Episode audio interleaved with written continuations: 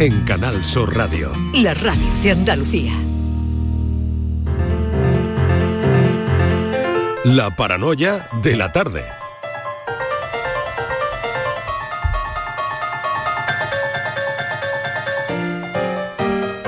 Lunes. Y qué bien, eh, estamos en buena compañía, los oyentes están ahí y lo siento, y eso es lo mejor que tiene hacer este programa, que una siente que la audiencia está ahí.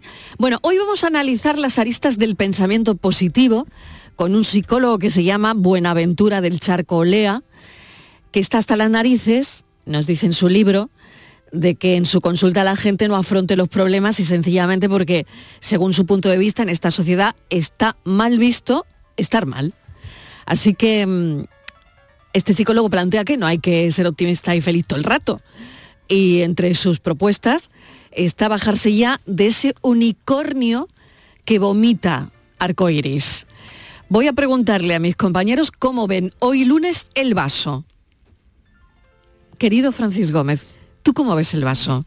Eh, pues mira, Marilo, yo soy como aquel optimista que se ahogó en una piscina medio llena. o, sea, o sea que el vaso medio lleno. Sí, pero no tiene por qué ser bueno entonces. No tiene por qué ser bueno, vaso medio lleno.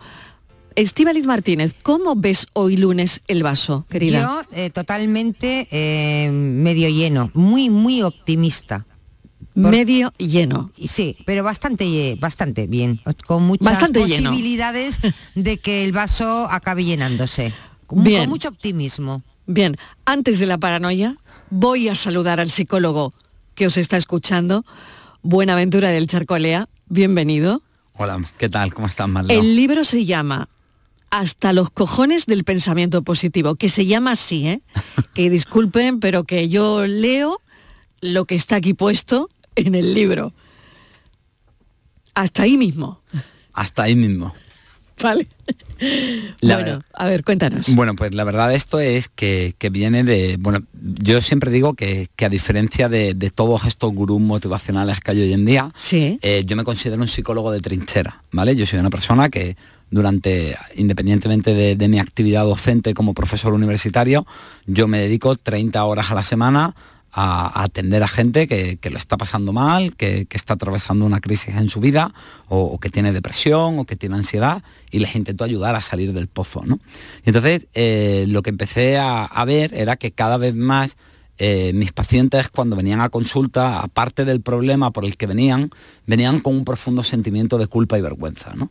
Y venían sintiéndose muy mal porque, porque claro, eh, parecía que ahora eran personas tóxicas, parecía que el problema era que ellos no le estaban echando suficientes ganas, parecía que el problema era que no estaban saliendo de su zona de confort, ¿no? Y esto me pareció terriblemente cruel, porque uno de los reduccionismos que tiene este pensamiento es el hecho de que simplemente es una cuestión de si quieres puedes, ¿no? Y me parece que a veces la realidad es bastante más complicada que eso y de alguna manera están culpabilizando a la gente por algo tan normal como sentirte mal cuando te pasa una putada. Que no siempre si quieres puedes. Bueno, eh, lo que han dicho mis compañeros del vaso, ¿qué te parece? Porque sé que esto lo hiciste en una clase em, que das en la universidad con eh, futuros psicólogos, ¿no? Sí, cuando, cuando era cuando vivía en Madrid y era profesor universitario, además de, de, de psicólogos de especialización, ¿vale? Eh, yo siempre empezaba las clases igual, que era que, empezaba la clase, me bebía un vaso a la, mitad, lo ponía encima de la mesa y le preguntaba a mis alumnos cómo veían el vaso, ¿no? Entonces, bueno, pues siempre mis alumnos me miraban así un poco con cara como de este hombre retrasado, entonces todos me decían que, que, evidentemente el vaso estaba medio lleno, ¿no? Entonces cuando yo les preguntaba qué había que hacer, si un paciente decía que el vaso estaba medio vacío, ellos siempre me respondían que había que ayudarle a ver el vaso medio lleno porque verlo medio vacío era una distorsión de la realidad. Lo que yo les planteaba entonces es que verlo medio lleno es también una distorsión de la realidad. Simplemente es una distorsión más agradable o más optimista, pero desde luego hay una parte del vaso que no estás viendo, que es la parte que está vacía. Mi planteamiento y lo que yo intento decir es que si las personas solamente somos capaces de enfrentarnos a la adversidad cuando entendemos que tenemos el viento a favor, que nos va a salir bien. El, problema no es simplemente que muchas veces no pasaremos a la acción, sino sobre todo que estamos siendo muy poco leales y fieles a nosotros. O sea, de verdad yo solamente voy a enfrentarme a las cosas cuando veo un escenario favorable. Entonces, mi, planteamiento es un poco ese, ¿no? Que al final em, edulcoramos tanto la realidad y intentamos todo verlo como, como algo tan bonito que ocurren dos cosas. O culpabilizamos a la gente por tener tristeza, tener rabia, tener ansiedad, que son las reacciones normales cuando te pasan determinado tipo de cosas, de la misma manera que si, que, pues no sé, si, si, si yo me pillo un dedo con la puerta, por lo normal es sentir dolor y inflamación. Claro. Y no, creo que tienes, tienes que decir, no, ay, no, pasa nada. Claro, no, me duele, no me duele, no me duele nada. Claro, ¿sabes? Y, y por otro lado, eh, me parece que aparte de esta culpabilización, pues eso, hay un mensaje muy cobarde de mira lo bueno que los problemas se solucionarán solos. Yo creo que esto es tan absurdo como ir al médico, pues eso, con ese dedo roto porque me lo he pillado con la puerta y que el médico en vez de mirarme el dedo me diga, bueno, céntrese usted en la rodilla que la tiene fenomenal, ¿no? Claro, totalmente. Bueno, a ver, que mm, quiero aquí intervenciones, sobre todo de... Punto número uno, ¿quién ha dicho que el vaso lo veía medio lleno? Que no sé si ha sido Estivaliz. Yo, he sido. Venga, pues a ver. Bueno, yo le quería decir, yo no estoy muy de acuerdo, perdóname. Genial, Estivaliz. No estoy muy de acuerdo porque yo creo que sí es necesario ver el vaso medio lleno y creo que cuando te enfrentas a una situación tienes que hacerlo convencido, en este caso yo convencida de que lo vas a superar y lo vas a conseguir, porque es que si no, no tienes fuerza para pelear o conseguir eso que te has marcado. Bien es cierto que todos sabemos que no siempre se consigue. Es más, la vida a veces nos da más bofetones que alegrías, ¿no? Y a veces son más fracasos que triunfos los que vas consiguiendo en la vida. Pero yo creo que cuando te pones a afrontar algo es muy, es muy importante emocionalmente, por lo menos para mí, ¿eh? yo no sé para el resto de la gente, para mí es muy importante estar convencida de que lo voy a conseguir. Yo siempre creo que lo voy a conseguir. Luego no lo consigo, incluso a veces repito lo mismo y sigo con la misma actitud. Es que lo voy a conseguir, esta vez sí, y, a veces no, pero es que si no tengo esa actitud, no puedo enfrentarme a, las situaciones. Pues mira, yo te voy a hacer un, par de, preguntas o de planteamientos que quizás es una cuestión de, ver las cosas desde, otra óptica. La primera de ellas es, Estivaliz, eh, ¿por qué solamente eres capaz de ser leal a ti y de enfrentar las cosas cuando crees que las cosas van a salir bien? Creo que uno de los problemas que tenemos en la sociedad actual es cómo vinculamos todo al resultado. Parece también que las personas tienen más valor o menos en función de si son positivas o negativas o de si salen de la zona de confort o no salen de la zona de confort. Yo quiero reivindicar la humanidad y la congruencia. Hay veces que hay cosas que pueden salir mal, pero hay un acto de dignidad, hay un acto de amor propio y hay un acto de lealtad y respeto en intentarlas, aunque solo salgan mal, pero bueno, yo he hecho lo que era coherente conmigo. Y por otro lado, hay una cosa que se nos olvida a nivel biológico y tenemos que entender que, bueno, las personas podemos enfocarlo todo como nos guste, pero hay una biología que nos hace funcionar de una manera determinada y ahí no tenemos capacidad de elección, lo mismo que yo no puedo decidir no hacer caca, aunque sea una pérdida de tiempo y huela mal, y es el hecho aunque le pongas purpurina. Aunque le pongas purpurina, ¿Eh? exacto. Tú, le pones purpurina y, ya es otra cosa. Sí, le pones purpurina y la ves de lejos. Claro. Y, parece otra cosa. Exacto. ¿No? La cuestión es que, que hay una cosa que se nos olvida muchas veces y es lo que en la cultura popular llamamos fuerzas de flaqueza y es lo que biológicamente se llama el instinto de supervivencia. Lo que sabemos las personas, y esto está sobradamente demostrado con un montón de investigaciones, es que cuando el ser humano conecta con el dolor, se activa en nosotros un proceso de respuesta al dolor. Y entonces de alguna manera ahí encontramos el coraje o la capacidad o los recursos para poder hacerlo frente. El problema que hay esto es que si soy bueno edulcorando el dolor, si de alguna manera le bajo el volumen, mi cerebro no llega a sentirse amenazado y ese proceso de fuerzas de flaqueza no se pone en marcha. Con lo cual me dolerá un poco menos, pero como me da, dolerá menos, me instalaré en ese proceso y no tendré ese punto de, de punch, ese punto de energía, que es precisamente lo que me permite enfrentar las cosas que nos dan miedo de verdad. Totalmente. Francis, tú has dicho que lo veías como el vaso. Yo, yo veo como el que se ahogó en una piscina que estaba medio llena, y lo dicho con toda la intención confiando en lo del optimismo, optimismo, esto está medio lleno, no, no, no, cuidado que te puedes desahogar y me, cuadra mucho lo que está diciendo Buenaventura ahora mismo, ¿eh? ojo, que no por ver las cosas medio llenas no va a salir bien, pues nos podemos ahogar.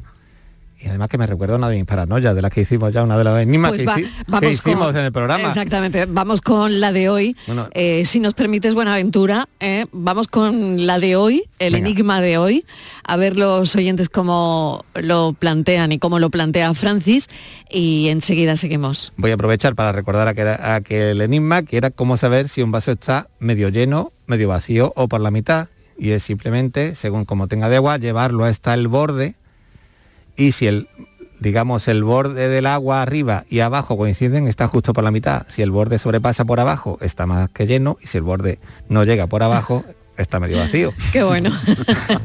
pero Bueno, pues vamos la, de con hoy la de hoy, es muy, es muy vamos. facilita también. Y es que en una riate de flores ya que se está tenemos unos días primaverales realmente tenemos varias flores y, ten- y tengo que dar las siguientes pistas. Ten- todas las flores menos dos eran rosas todas excepto dos eran tulipanes y todas excepto dos eran geranios. Así que si a ver si alguien sabe decirme cuántas flores había en el arriate y, cuáles eran. Muy bien, pues hago una pequeña pausa, si lo saben, llamen a Francis Gómez, 670 94 30 15, 670 940 200, pausa muy pequeña y seguimos con esto porque las preguntas que nos hacíamos a las 3 de la tarde, ¿vivimos en una sociedad que le tiene pánico al malestar? ¿Estamos empezando a ser figuritas de porcelana? ¿No sería mejor entender lo que nos pasa en la vida para poder solucionarlo? Enseguida, enseguida seguimos charlando con Buenaventura del Charcolea.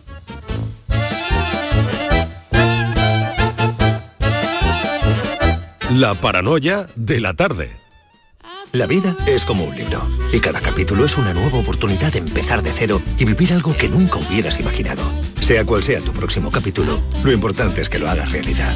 Porque dentro de una vida hay muchas vidas y en Cofidis llevamos 30 años ayudándote a vivirlas todas. Entra en cofidis.es y cuenta con nosotros. María tiene una discapacidad visual del 90%, un trabajo como profesora de inglés y un mensaje para todos los que jugáis a los rascas de la 11. Well played. O lo que es lo mismo, bien jugado. Cuando juegas a los rascas de la 11, haces que las personas con discapacidad sean capaces de todo. A todos los que jugáis a la 11, bien jugado. Juega responsablemente y solo si eres mayor de edad. En cofidis.es puedes solicitar financiación 100% online y sin cambiar de banco. O llámanos al 900 84 12 15. Cofidis, cuenta con nosotros. Hay gente para todo y el programa del Yuyu es de gente que le pone humor y alegría al día a día. Esto ha pasado en una youtuber de Tailandia que se ha grabado comiéndose un murciélago. Les gusta mirar el lado bueno de la vida por muy surrealista que pueda parecer. Tomaba una, una gran sopa, una sopa de picadillo para ir a murciélago de aquí. El programa del Yuyu, gente genuinamente original. Dejaros ya de hacer el primo. En vez de un murciélago, comerse un langostino. De lunes a jueves a las 10 de la noche. Más Andalucía. Más Canal Sur Radio. Bienvenidos a Sacaba. Mil metros de electrodomésticos con primeras marcas. Grupos Whirlpool, Bosch y Electrolux. Frigoríficos, lavadoras, hornos, vitros. ¿Quieres más? Aires acondicionados, aspiradoras, pequeños electrodomésticos. Y financiamos en 12 o 20 meses sin intereses solo tú y Sacaba. Tu tienda de electrodomésticos en el Polígono Store en calle nivel 23. Ven a ver nuestra exposición y sus 25 años de experiencia. Sacaba. Las claves para aprender y comprender el flamenco están en flamencoradio.com. Las grandes figuras de la historia de esta seña de identidad cultural de Andalucía. Los mitos del flamenco, sus vidas y sus obras, los orígenes, las estrellas actuales del cante, el toque y el baile, festivales, las joyas de nuestro archivo, la influencia del flamenco en otras músicas del mundo. Flamencoradio.com es el mejor flamenco de forma ininterrumpida durante 24 horas. flamencoradio.com. Desde la tierra del flamenco, flamenco para toda la tierra. Grupo de emisoras de Canal Sur Radio. La radio de Andalucía. La tarde de Canal Sur Radio con Mariló Maldonado. Por aterrizar estas ideas en algo más concreto y menos abstracto, vamos a poner un ejemplo. Esta vez no es de mis pacientes, sino de un espacio de televisión que, si no eres un chaval, posiblemente lo hayas visto o te suene, la famosa serie del Doctor House. Por si no la has visto, te la cuento, y si la viste, te la recuerdo brevemente. La serie trata sobre un médico que es un genio y un sarcástico cachondo que te cagas. Me flipaba. Tenía un problema por una extraña enfermedad que le producía unos dolores terribles en la pierna, así que consumía bicodina, un opiáceo muy potente que usaba como calmante. Como la enfermedad no tenía cura, pues el doctor House acabó un pelín yonki con el tema de las pastillas, lo cual alteraba sus problemas de mal humor y lo volvía insoportable, razón por la cual las personas que lo amaban se alejaban de él y acababa bastante solo y amargado, algo que le llevaba a meterse más pastillas o a estar más insoportable. El doctor House podría haber ido a terapia varias veces, formarse en estrategias para el manejo de la adicción y mil historias más, porque, lógicamente, ser drogadicto no es algo que venga muy bien a la vida de nadie. Pero claro, querer quitar esa conducta que es un problema y que es un objetivo muy lógico, choca con la funcionalidad de ese problema, manejar el dolor de la pierna. Es casi imposible que el pobre Dr. House pueda dejar de hacer eso que le viene mal, tomarse la bicodina, mientras la pierna le duela horrores, porque esa es la función de esa conducta. Por suerte para ti o para mí o para el 99% de la población, nuestros dolores no son una enfermedad sin cura, sino que provienen de heridas emocionales del pasado, del miedo a ser rechazado o a fracasar, del pavor a vernos con una depresión. Y eso se puede curar con una buena terapia, comprometiéndonos con nosotros mismos y mirando y aprendiendo a tratar bien la parte de nosotros que no nos gusta. A mí personalmente me cuesta menos mirar y enseñar al Ventura que da conferencias para mil personas que al chaval de 14 años al que llamaban Quasimodo y con el que se metían. Y también, por supuesto, echándole cojones.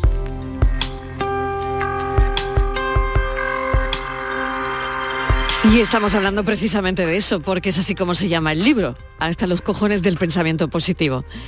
Bueno, Buenaventura del Charco, que tendrá que contarnos el apellido, ya es como difícil para el cole, ¿no? Para cualquier niño.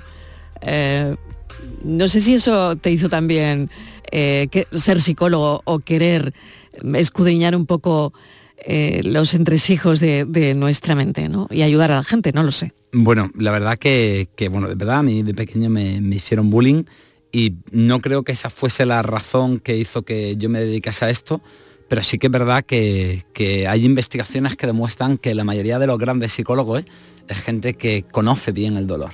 Y yo creo que es por esto, porque lo único que te ayuda de verdad a empatizar con un paciente y a entender lo que es pasarlo mal, lo que es sentirse vulnerable, lo que es sentir que no tiene mucho valor como individuo, es haber pasado por eso.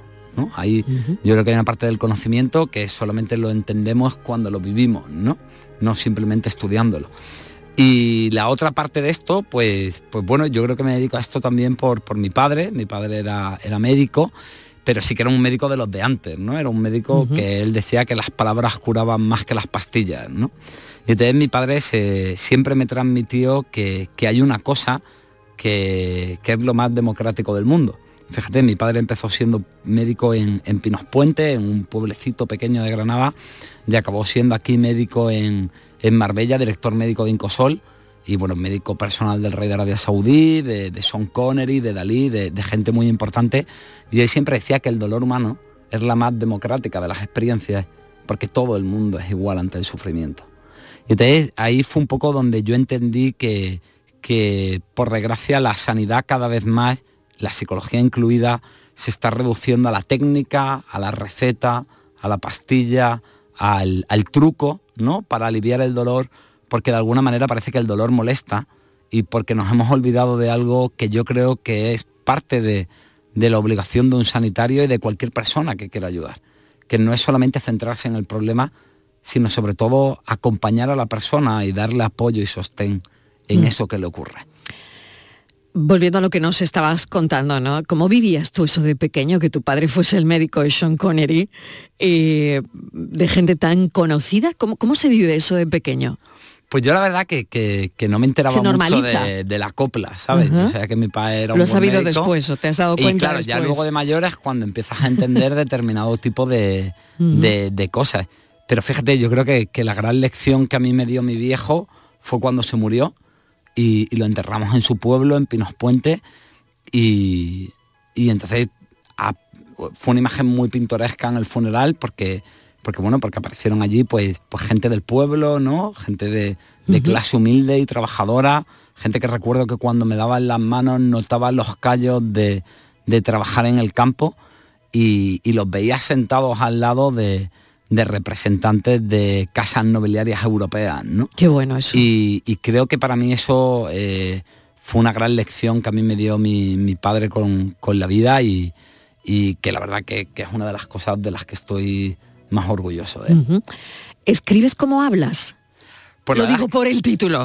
Pues la verdad es que sí, es verdad Sí, que ¿no? Y además yo tengo... yo he estado con el libro este fin de semana Ajá. y es muy coloquial, como el título. Bueno, sí, la, la verdad que para empezar vamos a ser honestos, yo tengo la sutileza de la lencería de esparto, esa es la, la realidad. Hombre, el título del libro no, no- no no es. lo deja a...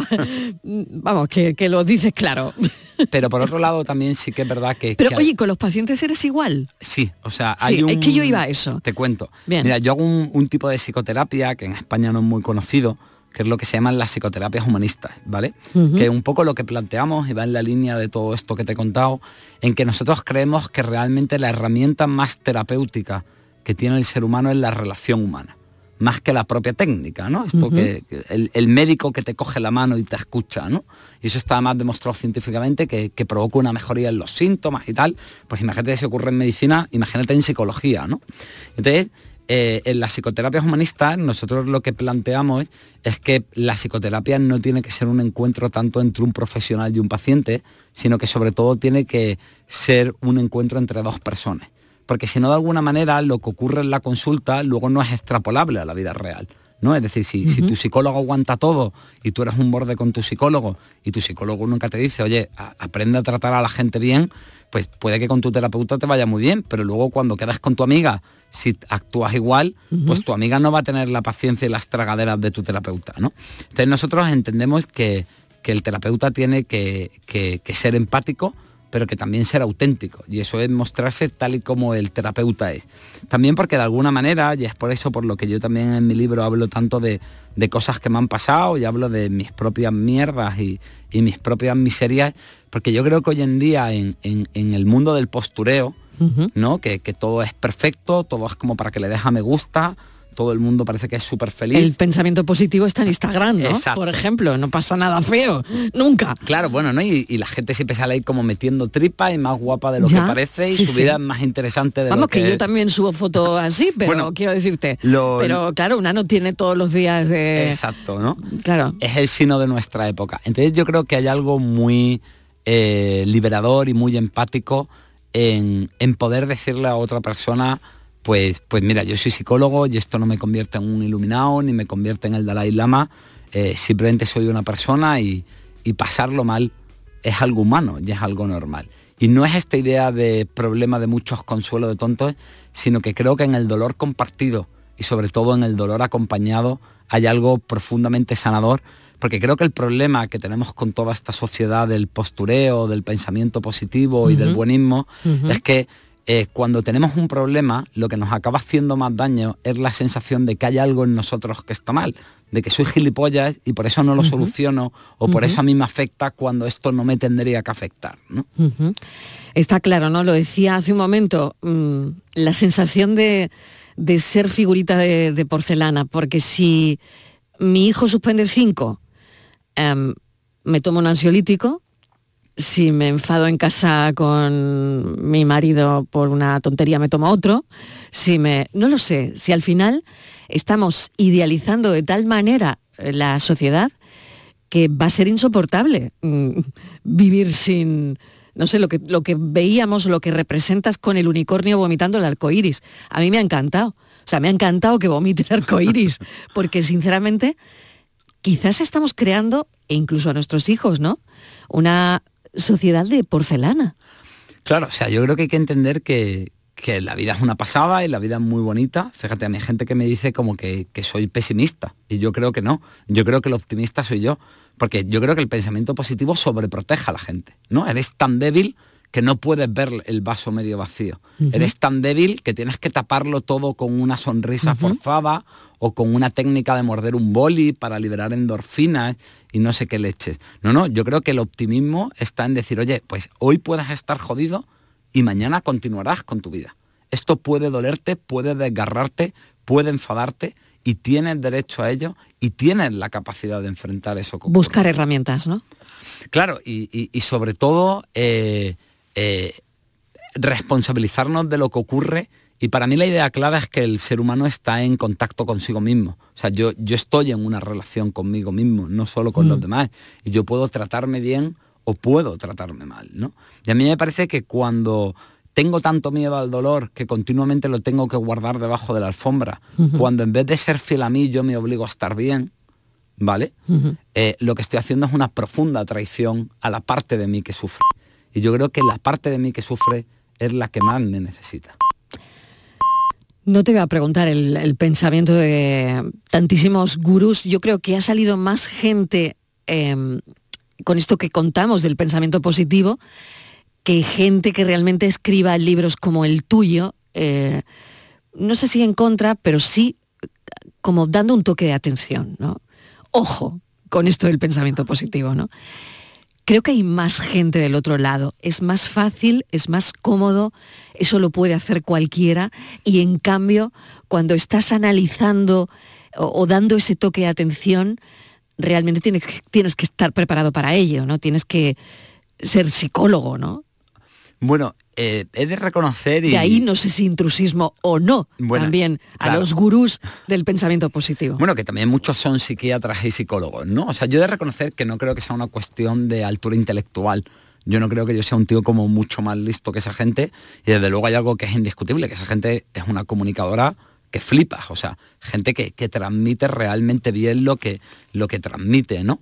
Y creo que además precisamente el problema es que que como lo transmite muy bien y que además muchas veces eh, lo venden con un barniz de, ciencia, ¿no? Sí, pues, bueno, es que llenan estadios, ¿no? Claro, parece como mucho llenan salas de conferencias. Tal cual, o sea, son, son, los nuevos Rolling Stones. Llenazos totales. Claro, sí, sí, total.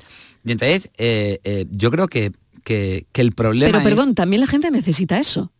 Porque si no, no irían a verlo, ¿no? Bueno, yo creo para, para que la gente se mueva, compre una entrada para ver un gurú del positivismo, yo lo necesito, ¿no?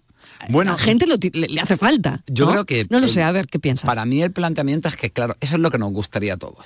¿Sabes, Mariló? Porque, mm. porque joder, o sea, imagínate que yo te digo que hay una técnica psicológica mm. que si tú aprendes a, manejarla, a estar bien. Vas a ser 100% feliz y el dolor de la vida no te va a afectar. Dímela ya. O sea, ¿dónde hay que firmar? Te, lo prometo. O sea, me, me, meto yo mi libro por el culo y me tatúo la cara de ese señor en el pecho, ¿entiendes? O sea, es lo que nos gustaría a todos, ¿sabes? Lo que pasa es que para mí el pensamiento positivo se parece mucho más a una telenovela rosa, de esas en las que te escapas de tu realidad porque es todo lo que te gustaría, ¿sabes? O a la pornografía, en la mm. que todo es estéticamente bonito, fácil y sencillo, pero creo que todos sabemos que el amor de verdad se parece muy poco a la telenovela y que el sexo real se parece muy poco al porno. De hecho, si intentas algo de lo que ves ahí, lo más probable es que te acabe doliendo la espalda porque son unas posturas imposibles, ¿sabes? Entonces hay que ser del circo del sol para hacer aquello. Entonces yo creo que esto es lo que ocurre, que todo eso en el momento suena muy bien, en el momento te crea una fantasía edulcorada, pero que eso luego no aguanta un asalto en la vida real. Y si no, yo le planteo un poco a, todos los que nos están oyendo y, y te planteo a ti, Mariló, que cuántas veces hemos intentado aplicar esas recetas y cuántas veces han funcionado realmente. Llevamos más de 10 años con este tema del pensamiento positivo y en los últimos años las tasas de enfermedad mental han aumentado un 300%. En y los suicidios, ¿eh? que ahora nos ponemos serios. Me parece que es evidente que, es que esto no está funcionando. Y mira, si fuera un engañabobo, si fuera una estafa, pues bueno, pues, pues sin más. Pero el problema es que lo que, lo que más sabemos a día de hoy es que esto es profundamente iatrogénico, que simplemente es la palabra culta y fina que de los psicólogos. Los profesionales de salud mental para decir algo que es malísimo que te cagas, ¿vale? Es decir, que es algo que provoca enfermedad. Mira, en psicología hay un montón de escuelas, ¿no? Yo antes te he hablado de que soy humanista y tal. Hay más de 192 tipos de psicoterapias reconocidas. Sin embargo, hay una única cosa en la que estamos de acuerdo todos los modelos de psicoterapia. Y es que lo más dañino que podemos hacer es reprimir los pensamientos y las emociones desagradables. Cuando hacemos eso, se convierten en obsesión, se convierten en ansiedad, se convierten en, en, algo que sale con tanta furia que ya no lo puedo aguantar, ¿no? Típico algo te molesta, te callas un día, te callas dos y el cuarto explotas y, la lías pardaca por no mm. haberlo dicho a tiempo, o nos volvemos esclavos de lo que hacemos para tapar esas emociones. Las compras, el consumo de mm. sustancias, mm. incluso cosas buenas como el deporte, que se pueden volver muy enfermizas. Entonces, lo que tenemos claro es que hay que entender que hay emociones que son desagradables, pero que en el fondo son terriblemente adaptativas porque nos permiten hacer frente a los problemas. Es decir, si a mí alguien me está haciendo daño, la rabia puede parecer muy fea, pero la rabia es lo que me ayuda a defenderme. Hmm. ¿Vale? Si a mí eh, algo me duele y me pone muy triste, eh, pues por ejemplo, mira, cuando, murieron mi madre, que murió después de un cáncer muy largo y un proceso muy duro, yo estuve un tiempo pues, pues muy triste llorando a mi madre. La primera idea es que creo que eso era lo coherente. O sea, vaya hijo puta soy, si mi madre se muere, a mí me da igual, ¿no? O sea, mm. que la gente dirá que tóxico. Yo creo que es lo normal.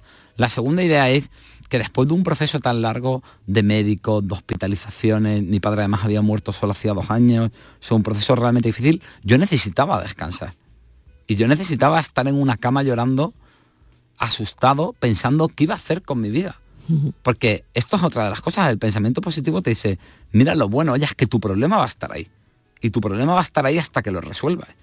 Y yo no sé tú, pero yo solamente sé resolver algo que entiendo, y quizá yo soy muy estúpido, Marilo, pero yo para entender algo necesito analizarlo y mirarlo. Y analizarlo y mirarlo es permanecer en esa tristeza. Entonces, hay emociones que pueden ser profundamente desagradables. Por ejemplo, antes hablabas de los ansiolíticos y este es el problema. A mí mi ansiedad lo que me está diciendo es, oye, hay algo en tu vida que no va bien. Si yo me tomo un ansiolítico y sigo funcionando... No lo arreglas. No lo arreglo. Entonces, hay que entender que hay una cosa que es que algo sea desagradable y hay otra cosa que es que algo sea negativo. Y hay muchas cosas desagradables que son profundamente adaptativas. Por ejemplo, cuando yo meto el pie y me lo tuerzo y se me inflama el pie, lo que está ocurriendo es que mi cuerpo dice, oye, los ligamentos están débiles, vamos a inflamar el pie porque si no Ventura sigue corriendo mm. y entonces ya sí que se acaba de fastidiar la historia. Mm. Pero nosotros lo que queremos es echarnos reflex y seguir jugando al fútbol. Y ahí es luego donde viene el 15 donde viene el desgarro y donde vienen los problemas. Entonces hay que entender que las emociones desagradables es la manera que tiene nuestro cuerpo de decirnos, oye, te está pasando algo y esto es algo importante y tienes que atenderlo. Exacto. Buenaventura del Charco, ha sido un placer tenerte esta tarde en el programa, charlar de, todo esto y nada, te deseo muchísima suerte con el libro y bueno, te tenemos cerca, así que agendamos tu teléfono. Bueno, un placer para mí, la verdad, que, estar aquí y hablar de, todo esto y, también darte muchísimas gracias, bueno, a, ti y a, los compañeros tanto por la sinceridad, que yo vengo, que entiendo que vengo con un mensaje distinto, como, como por dar la oportunidad de, de, compartir y reflexionar juntos sobre todo esto. Nos ha encantado tu mensaje. Gracias. Un saludo. Nada, un abrazo fuerte.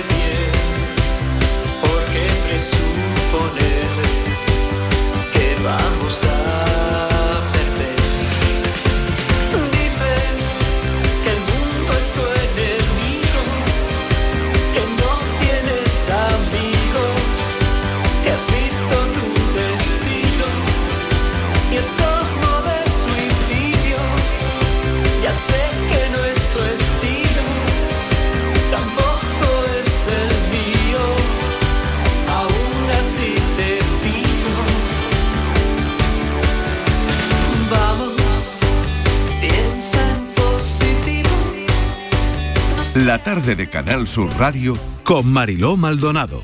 También en nuestra app y en canalsur.es.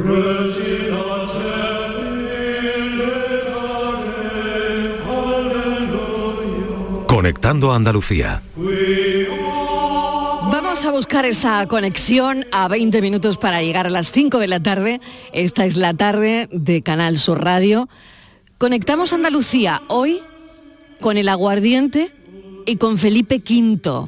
Inmaculada González, bienvenida. Hola, buenas tardes. Y no es que el- este hombre le diera, ni mucho menos. No es que él tuvo mucho que ver con Cazalla, con Cazalla de la Sierra, la provincia de Sevilla. Bien, eso Ah, está bien. eso. Eso. está bien. O sea que conectamos Cazalla. Eso. Con el aguardiente y, con Felipe V. Ahí, y además con, con- Ahí lo he completado. Perfectamente. Y además, Mariló, con los monjes cartujos, Bien. porque fueron los que empezaron a fabricar el famoso aguardiente anisado de Cazalla de la Sierra. De ahí esta música que hemos puesto, claro, yo me imagino a los, a los cartujos paseando por ahí por el Bueno, monasterio, qué ¿no? maravilla, Pensando. ¿no? Mira, va- vamos a pensarlo, vamos a pensarlo. A ver, a ver, a ver.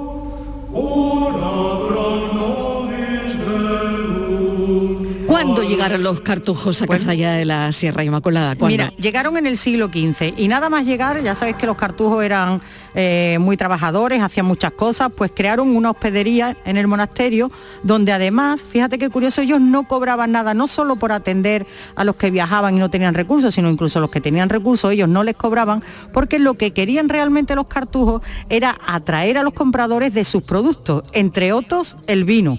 ¿Eh? que preparaban para la misa y que ya empezaba a tener, en fin, que era un vino rico y que sabían que lo podían comercializar. Hasta dónde llegaban, ¿no? Es- Es, que digo yo que esos paseos también dan para mucho. Pues un año les pasó como pasó aquí en el siglo pasado con las uvas, que de ahí vienen, como sabes, las campanadas, ¿no? Que alguien se inventó lo de tomar uva en fin de año. Pues Sí. ellos tuvieron una gran cosecha tanta que no sabían qué hacer con ella. Fíjate, ¿no? Vamos, fíjate. Y, y- y ellos, ¿qué hicieron? Era, ellos eran muy demócratas. Se sentaron en una mesa, discutieron y pusieron varias propuestas. Y una de ellas fue que por qué no empezaban a trabajar con esa bebida sobrante, la destilaban para obtener alcohol. Así Hombre, que es que alguien la tuvo que probar y, alguien diría, esto, "Estate esto, aquí". esto por favor, hacen más, hacen Sí, más. sí. Pues así se empezó a fabricar el famoso aguardiente seco, que a partir de entonces toma el nombre del de, el topónimo de Cazalla, ¿no? Ellos eh, se especializaron tanto en el tema de la destilería y de los anises que además eh, aportaron mejora a los alambiques y a las alquitaras que eran ya de época árabe y, y, en fin, las que existían estaban, ellos las restauraron y como digo, las mejoraron. Eh, luego hubo una época con posterioridad que ellos fueron expulsados de, con, lo de Mendizábal, la desamortización de Mendizábal, los, expul- los expulsaron de aquí, pero esa fórmula ya había trascendido, ya había mucha gente del pueblo que conocía las fórmulas y las formas y se dedicaron a ello. De tal manera que Cazalla empieza a tomar renombre y una, un fundamental protagonismo en esto, en, el- en los anises de Cazalla, que empiezan a tener fama, fama mundial. Fíjate el vocabulario, ¿no? Lo que acabas de, las dos palabras que acabas de emplear, alambiques y alquitaras, ¿no? Mm. Bueno, gran vocabulario, ¿no? En, en torno a, a todo esto y en torno a los cartujos, ¿no? Oye, ¿y se sigue fabricando, Inma? Sí, sí, Mariló, pero eh, llegó a tener eh, Cazalla de la Sierra 130 fábricas dedicadas a la producción de aguardiente. De ellas solo quedan dos. La más antigua es el Clavel, que fue fundada en 1895. Y además tiene de particular que conserva los métodos artesanales de producción. eh, es como digo la más antigua, un sector que ha pasado por momentos difíciles, pero que han sabido mantenerse, llegar hasta aquí, tener éxito, eh, han diversificado productos, en fin, que yo creo que parte del éxito está en eso y sobre todo en ese método artesanal. Así que le hemos preguntado a, Sor- a José Rogelio Navarro de Producciones El Clavel, eso, ¿dónde ha radicado el éxito y cómo hacen todas estas cosas? Eh, eh, los diferentes productos que nosotros hacemos, eh, todos son destilados. Nosotros el primer paso sería la destilación, que es la mezcla de alcohol y agua junto con la matalaúva, por ejemplo, si hablamos del tema del anís, en un alambique. Con los hornos son de leña, como de toda la vida. Eh, la destilación es muy lenta, y una vez que conseguimos lo que es la destilación, separando lo que son las cabezas y las colas de la parte central, que es la que nosotros eh, utilizamos después para los diferentes elaborados, eh, las pasamos a unos depósitos donde posteriormente después haremos las mezclas en función al producto que queramos elaborar. Vamos como si estuviéramos cinco o seis siglos atrás. Se Totalmente, Eh, ¿eh? estamos creando todo el escenario, ¿no? Para hablar de ello. ¿A ti te gusta un chupito de eso, Mariló? Sí, ¿Alguna mira, vez? yo, claro, alguna vez mojarme los labios, ¿no? Me, me parecen fuertes para mí, pero cuando has tenido a lo mejor una comida copiosa o algo así, al final, yo sé que no son digestivos, ¿no? Pero, pero mojarte un poquito los labios, sí, la verdad es que por supuesto, ¿no? Eh, lo que sí es muy eh, abre el apetito es el aguardiente. El aguardiente lo- en. Huelva que se llama cuando le echas agua, se llama manguara. Sí, mm, se toma además como aperitivo. Fíjate. Yo, por ejemplo, a mí no me hace falta, ¿no? Qué curioso, ¿no? apetito, sí, no, no, pero fíjate qué curioso, ¿no? Sí. Antes de comer como un vermut, por ejemplo, ¿no? Eso es, pues ellos, qué curioso. eh, efectivamente, como un vermú, eh, eh, ellos, como te decía, han diversificado productos, porque ya no solo tienen anillo aguardiente, tienen mucho más, incluso alguno que es muy famoso.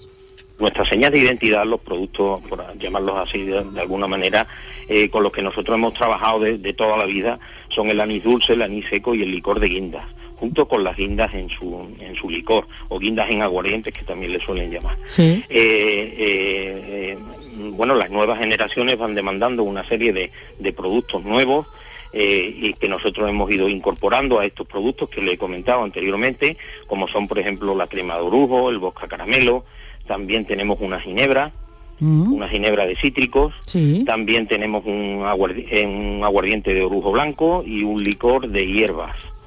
Eh, esta es la, los productos que hemos incorporado nuevamente a los que le comenté anteriormente. Como ves, Mariló, José Sí. Rogelio Navarro nos cuenta pues casi todos los detalles, ¿no? De, de este, del clavel. Que digo yo que si Felipe V hubiera probado a lo mejor esto, pues mm, no le fue mal en Cazalla, pero mm, a lo mejor si hubiera tomado un aguardientito, un licorcito de guinda, un bosca caramelizado, el hombre se hubiera reanimado más pronto. Oye, y había entonces el, el vodka, este vodka vodka caramelizado. caramelizado, eso no es nuevo, ¿no? Esto es nuevo, esto es nuevo. Eso es nuevo, ¿no? Eso es nuevo, sí. Eso es de, como ha dicho Claro. él, que los jóvenes quieren otros sabores, otras cosas. Claro, claro, Y claro, algo claro. más suave, porque efectivamente tú te tomas un... Sí, por agua- eso, para mí es fuerte, ¿eh? Eso, pues, mí es fuerte. por eso ha tenido Mm. tanto éxito el de caramelizado. ¿eh? Oye, ¿y se puede visitar la Sí, destilería? Sí, sí, sí. Se puede visitar porque además se conserva la antigua sala de destilación con los alambiques, como habíamos dicho antes, y todos los artilugios antiguos. Eh, la visita muestra todo el proceso completo de fabricación, destilación, las mezclas, el producto final en, en horario comercial. Los fines de semana sí que tienen que llamar y hacer reserva porque está cerrada la destilería, pero con grupos grandes pues se hace visita guiada. Y además al finalizar la visita pues te dan una cata de los mejores productos. Bueno, Así que, pues, claro, mira, y tú me eh, dirás, y ahora, pues, claro. y, qué, y qué tiene que ver Felipe V en toda esta guerra? ¿no? Claro, venía, ¿no? Venía. sí, él pasaba, mira, grande, por eso digo yo, a lo mejor si él hubiera probado algo de esto, bueno, no le iba mal, pero Claro. es ¿por qué iba a Cazalla? Iba a Cazalla de la Sierra porque Felipe V era un hombre que tenía eh, problemas de salud más que de- del cuerpo de la mente, tenía muchas crisis nerviosas y depresiones y una cierta nostalgia siempre. De tal manera que sus médicos le recomendaron que buscara un lugar para de, de una buena naturaleza donde se relajara, pudiera pasear y su mujer Isabel de Farnesio pues mm, le propuso venir aquí porque además podía cazar, que era una de sus grandes pasiones. En esa época, cuando se trasladaba el rey Mariló, se trasladaba toda la corte y de hecho la capital estaba donde estaba el rey. Bueno, pues ¿por qué Cazalla? Pues estas condiciones medioambientales y de naturaleza que te cuento, pero además es que en Cazalla existía una buena burguesía con buenas casas que le permitía alojar a toda la corte, porque él llevaba, se llevó incluso dos meses allí en verano con más de 600 personas. Imagínate, Claro. madre mía, eso no lo podía hacer en cualquier sitio, ¿no? Y tampoco Claro. habían dado los alambiques y las destilerías para Totalmente. tanto. Eso también, tanto. eso también, eso también. Pues allí, allí, Bueno. se, allí se iba Felipe V, a Cazalla de la Sierra. Pues muy bien, que está. Mil gracias, Inmaculada, como siempre, que nos trae la historia, no solo la historia, sino la manera de conectar Andalucía con algo tan nuestro como el aguardiente de Cazalla y al mismo tiempo con Felipe V. Mil gracias, Inma. Hasta ahora. A Nos ti, Mariló, escuchamos de hasta nuevo ahora. en un ratito. Hasta ahora. con un poco de aguardiente. Me hice mi pucerito con un poco de aguardiente. Era tan bueno y tan rico llegué a Valverde, sin pensarlo compré un litro.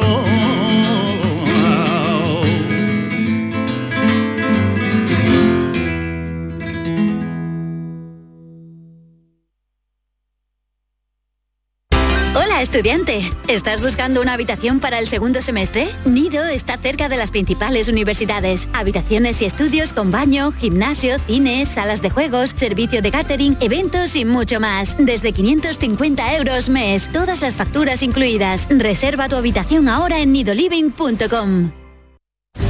Úbeda, cuna del renacimiento andaluz y patrimonio de la humanidad. Hoteles con encanto en lugares increíbles. Adéntrate en el renacimiento del sur de España, donde disfrutar de un turismo con unos servicios al visitante de excelencia. Sumérgete en su historia. Úbeda. Ven, te sorprenderá. Toda Andalucía y toda tu radio van contigo, cuando quieras y donde quieras. Porque la app de Canal Sur Radio tiene todas nuestras cadenas, con todos los programas que te gustan, las emisiones en directo y tus podcasts. En casa, en el trabajo, haciendo deporte, de compras, paseando. Descárgatela. Tienes todo Canal Sur Radio, Radio Andalucía Información, Canal Fiesta, flamencoradio.com y Canal Sur Radio Música para ti. Toda Andalucía y toda tu radio van contigo. Más Andalucía. Más Canal Sur Radio.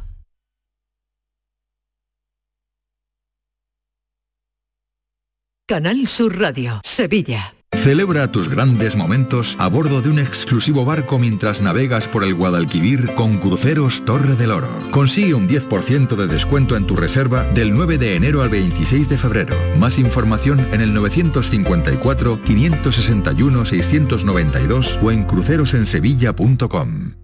Si necesitas un electrodoméstico, ¿por qué pagar de más en grandes superficies? Ven y paga de menos en Tiendas El Golpecito. Tus primeras marcas al mejor precio y una selección de productos con pequeños daños estéticos con descuento adicional y tres años de garantía. Tiendas El Golpecito. Ahorra hasta el 50% en tus electrodomésticos. 954 100 193 y tiendaselgolpecito.es.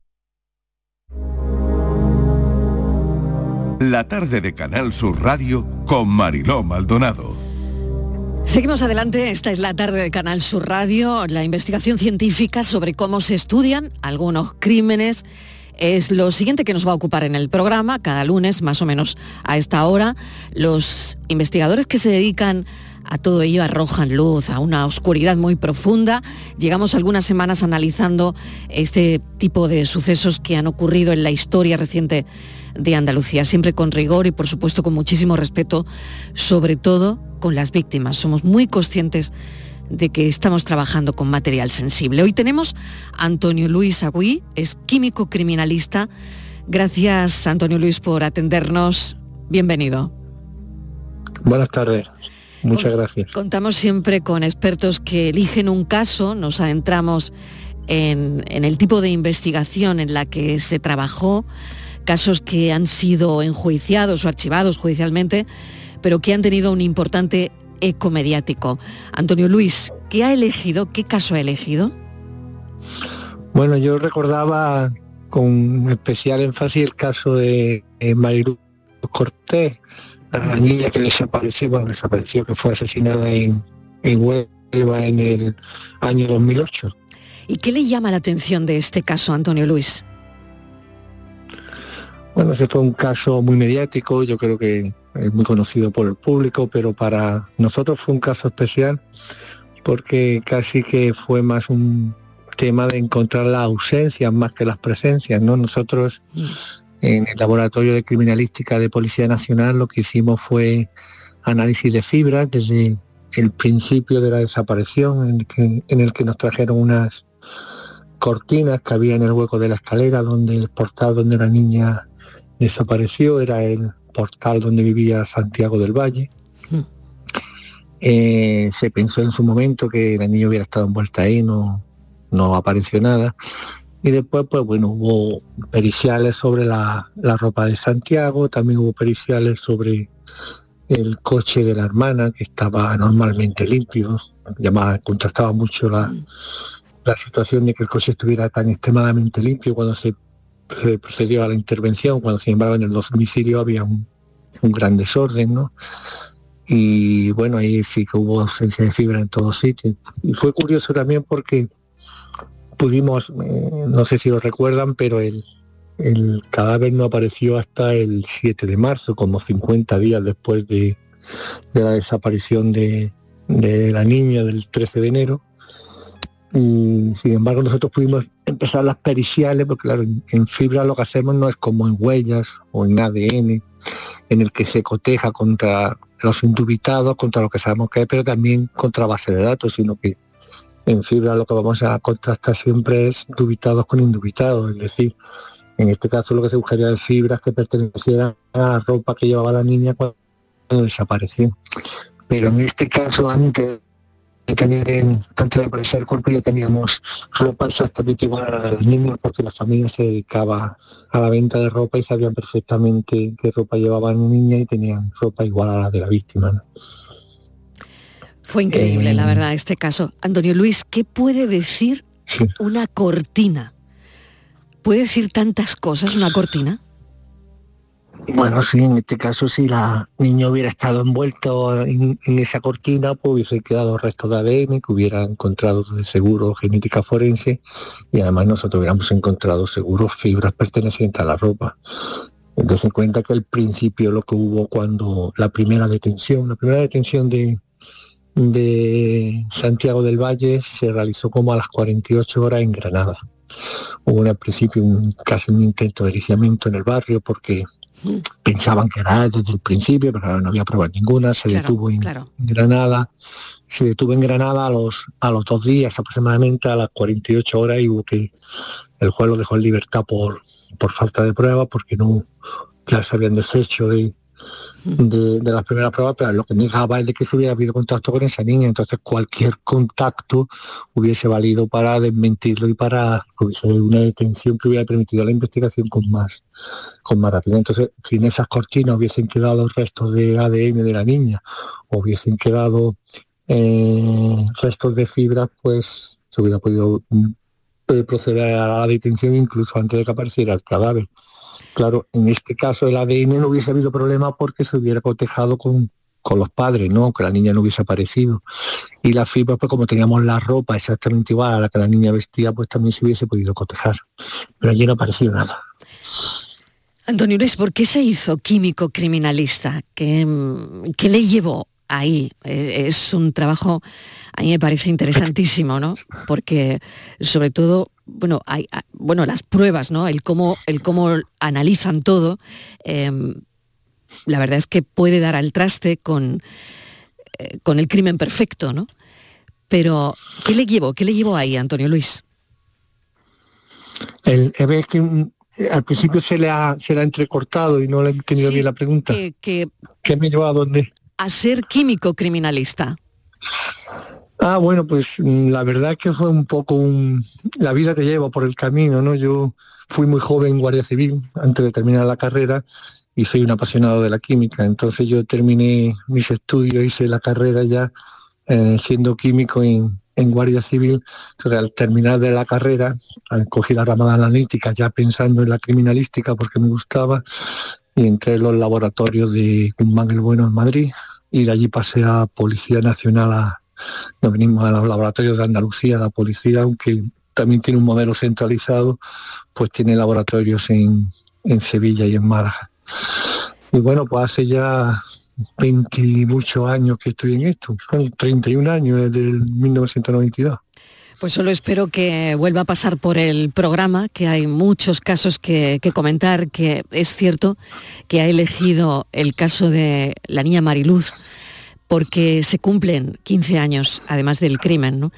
Y le agradezco enormemente que haya estado con nosotros, que haya, bueno, después de, de tanto tiempo, ¿no? 15 años, nos gusta que estos casos no caigan en el olvido y hablar de la investigación como lo ha hecho usted para el programa. Se lo agradezco enormemente, Antonio Luis. Pues muchas gracias a ustedes por darnos voz. Pues un placer y espero escucharle otro día por aquí. Antonio Luis Agüí es químico criminalista y ha estado en la tarde de Canal Sur Radio. Gracias, un saludo.